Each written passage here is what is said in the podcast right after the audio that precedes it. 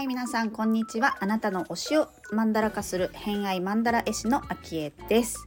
この番組は星読みを交えながらゲストの好きなものを語っていただく番組となっております。え今回のゲストは前回に引き続き福岡の井上琴恵さんに来ていただいておりますが、えー、と今回はですね前回は、まあ、研究日誌育児日誌だとかエクセル、アップルの話をしてもらったんですけれども今回に関しては、えー新しく好きになったもの最近のブーム的なことなんですが、えー橋ブリッジの橋ですね。と、えー明太子福岡といえばねからし明太子だと思うんですけどそのからし明太子のお話をピックアップしてお届けしたいと思います。ホロスコープ改めて紹介しますと月星座金星星座ともに乙女座さんとなっております。はい。ここもね乙女座背景に聞いてもらえれば星読み好きな方いいんじゃないかなと思っております。それではお聞きください。どうぞ。あでも聞きたかったのは、橋、橋ってどういうことですか？橋、ブリッジの橋ですよ。はい。ブリッジ。ブリッジのね。お箸、チョップスティックの箸じゃなくスティックじゃなくてね。発音がわかんなくなる。橋、橋、橋、橋？橋、橋。うんうん全然興味なかったんですけど、うん。うん。あれって、作り込まない、ちゃんと設計しないと橋にならないっていうことを最近気づいて、何で気づいたの？見てて、あれ？なんでこの橋はこう、角度がついてんだろうとか、リアルのものを見てて、そうそう。テレビとかじゃなくて、なくて、わお。なんでこう、大吊り橋とか、はい。えっ、と、大分県に、大分県だね、大吊り橋、夢吊り橋だったかな、長い吊り橋があるんですけど、なんでこんなのはできるんだろう？どう設計してるんだろう？と思ったら、ちょっとすごい知りたく設計ね。へえ。何何ってなってる段階で今すごい、じゃあもう今来てるんだ。今来てる。わお。すごいね。だし、なんだろう、人と人をつなぐのも橋だなと思って、確かに。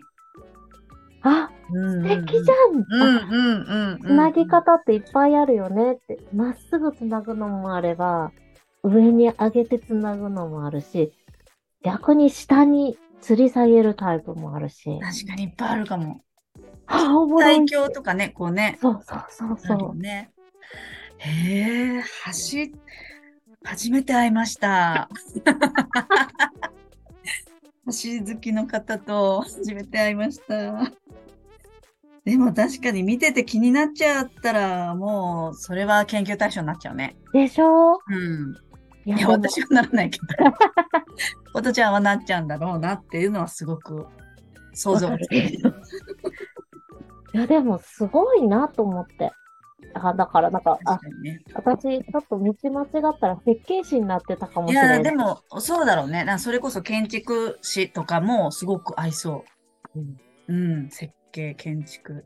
なんかもうそのうち、無駄に一級建築士目指しちゃうとかありそうだよね。何の勉強してるのっていう。ゴールどこみたいな。でもや、ね、や、やりそうよね。気になって仕方ないから、とにかく学びたいって、結構多くない？ヨガ哲学も割とあね、もうもうあそれでつまろ。そういう系系統あるにせよ、ねえ、どこまでも深いところまでし研究、研究したい。知り、知りたくなっちゃう。知りたい。いや、うん知りたい。本当に探求心だけで。うんうん。でも、ヨガ哲学なんて終わりがないっていうのを 分かってるし、ずっと考え続けなきゃいけないの辛くないってみんなに言われ、まあ、研究ってある程度、ま、ね、あ完結させるあ、から研究なんですよね。うんうんこうここまで調べてこうだった。うん。で終わり。うんもっと調べたければ次のページにみたいな感じだけど、うんヨガ哲学なんて終わりがないから、確かに。答えがね、ない。ないね。だから面白いと思ってるけど、うん多分それは人には受け入れられないなって。あでも割とヨガやってる人はさ、ほ本質的にっていうか、ちょっとそこは理解したりすすうんるうんうん。ね。まあその深みにもよるかもしれない。そうそう。なんか、ヨガに、ヨガ、だから、ヨガ哲学とかは、ヨガをやってる人と話すのはめちゃめちゃ面白いし、捉え方がみんな違うから、うん。ああ、あなたはそこをそう取りましたかっていう。うんうん。あじゃあ結構人とも喋るの？そのヨガ哲学を話せる人同士で話す機会とかもあるんだ。あの、ティーチャークラス、TTC 行ってたりするから、ね。そう、そういう人たちはマニアックな人が、だし、本当に深く考えて、ヨガと向き合ってるなっていう感じがするので、うんうんうんうんうんうん。ああ、話してて面白い。そうだよね。楽しいよね。絶対面白い。そうですね。はい。ありがとうございます。あとはじゃあちょっと違う話を、あと、これは、このことちょっとみんなに伝え、この、これいいんだよ、すごいってあります？ね、これいいんだよ、すごい。いや、だすごい最近ハマってるものがあって、それ書いてなかったなと思ってて。うん。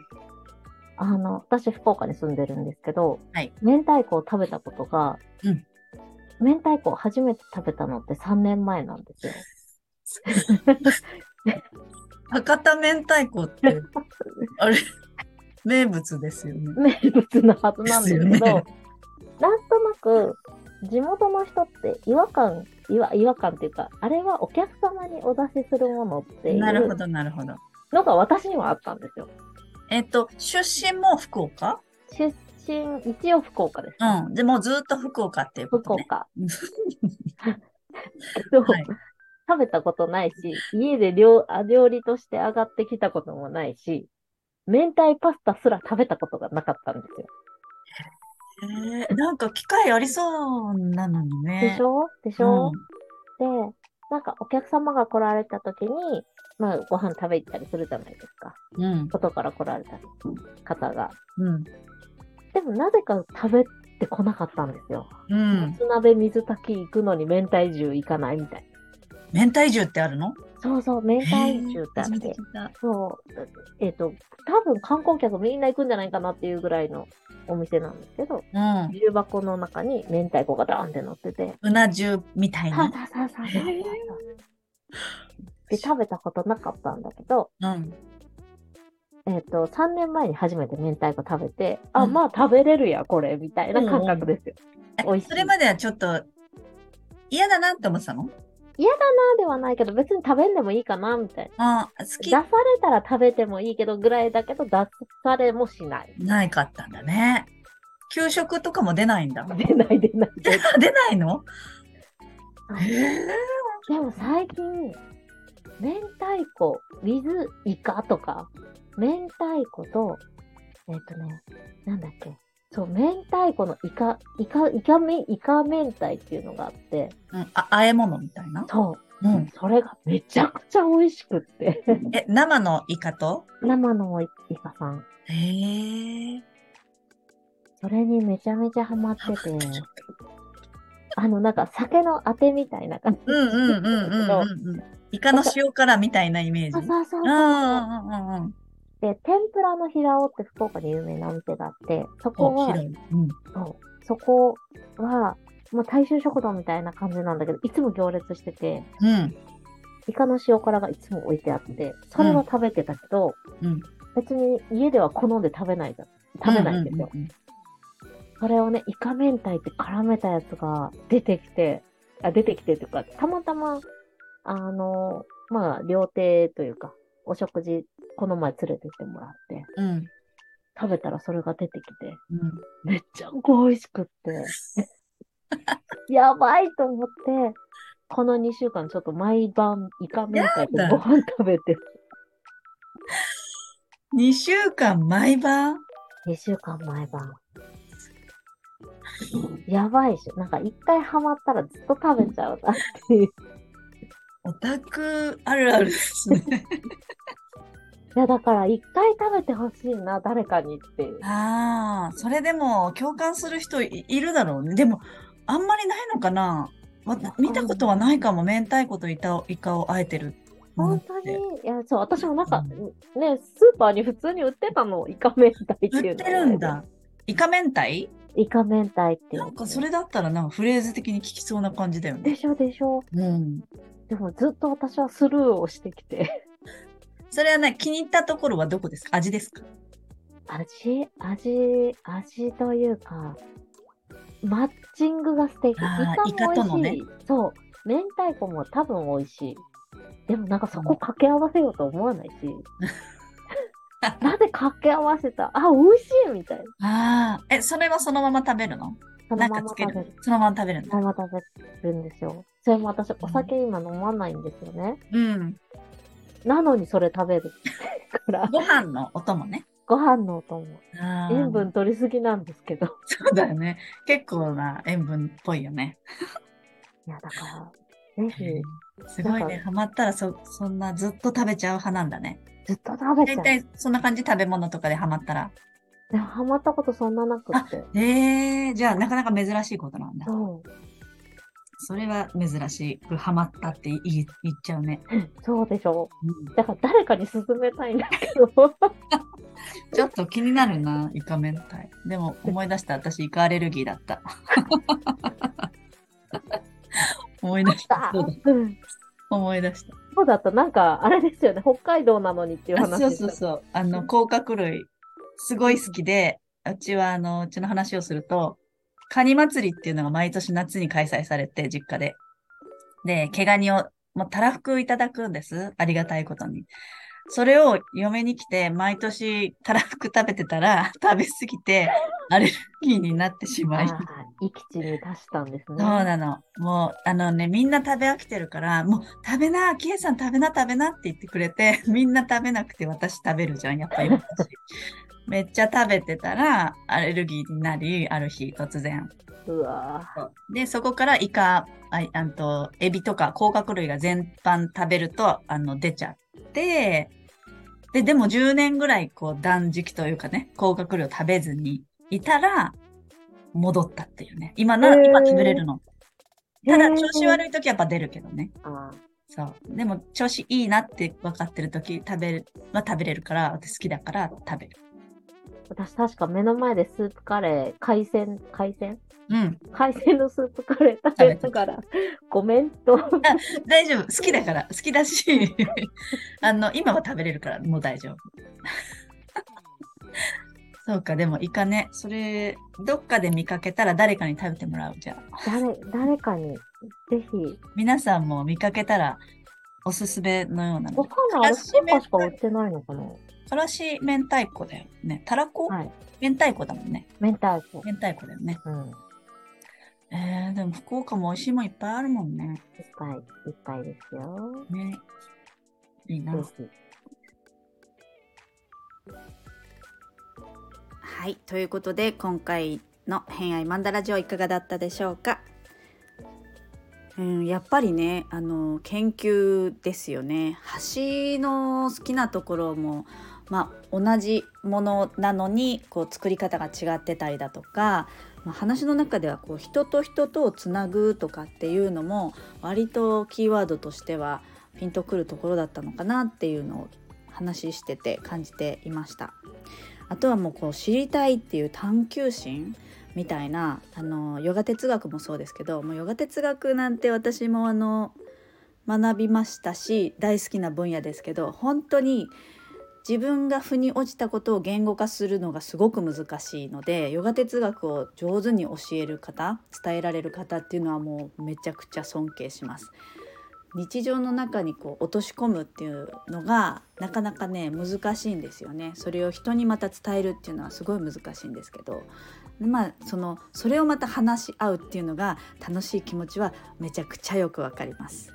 はい、あとはからし明太子私あの昔広島県に住んでいたことがあってでその時に福岡に行ってまあ美味しいものねいっぱいありますよね食べたりとかはしてたんですけど、まあ、でもどっちかっていうと田舎の方あの家具を見に行ったり窯元に行ったりみたいな方を楽しみに行ってたので田舎の方にばっかり行ってそうだから都心部の方はあんまり行けてないんですよね。あの福岡の美味しいものをぜひコメントにお待ちしております。福岡の方ぜひぜひ。はい。ではここでお知らせです。2月の8日水曜日夜8時からライブ配信を予定しています。トークテーマはヴィーナスリターン。まあ、ヴィーナスリターンって何なのっていうお話からですね、えー、あとは私が偏愛しているものについてえー、お話ししたいと思っております。それと同時にレターも募集しております。えー、レターのテーマはあなたにとっての金星を教えてということで、えー、まあ、なくても生きてはいけるけれども自分にとってこれがあると人生が豊かに彩られるっていうそういうものを教えてください。まあ、それがあるとそれを使うとそうするとどんな気持ちになるかっていうのも添えていただけると嬉しいです。あのレターはですねあの慣れてない人もいると思うんですけれども、あの匿名でも書き込みできますしもちろん名前入れて書き込みもできるので、えー、ちょっと恥ずかしいよっていう方は匿名でも OK なのでぜひぜひお待ちしております。はい、2月の8日水曜日夜8時ですねお時間合う方ぜひお待ちしておりますそして毎月3名様限定で書かせていただいているデジタルアート制作はホームページにて受付をしております自分の偏愛マンダラが欲しいよという方はぜひチェックよろしくお願いしますはい。ということで本日もお聴きくださりありがとうございました。今日も良い一日お過ごしください。偏愛マンダラ絵師の秋江でした。ではまた。